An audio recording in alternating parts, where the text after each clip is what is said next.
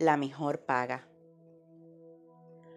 Todos comieron hasta quedar satisfechos, y los discípulos recogieron doce canastas llenas de pedazos que sobraron. Mateo 14:20.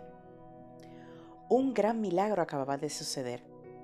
Cinco mil hombres con sus mujeres y sus hijos fueron alimentados partiendo de cinco panes y dos peces. Todos quedaron satisfechos y sobró una gran porción para cada discípulo.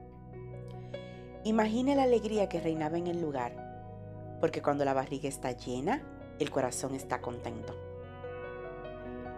Los más asombrados fueron los discípulos, sus porciones fueron mayores. No es menos para aquel que es el instrumento de Dios. En la medida en la cual da, recibe de parte de Dios una medida abundante.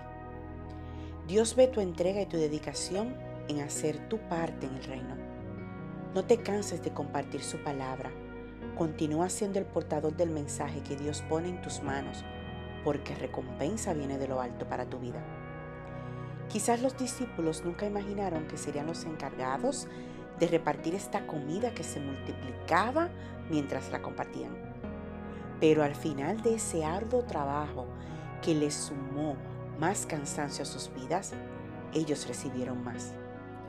Tú sigue hablando de Cristo, sigue llevando la palabra y la oración al necesitado, porque mientras tú te dejas usar por Dios, Él mueve los cielos a tu favor.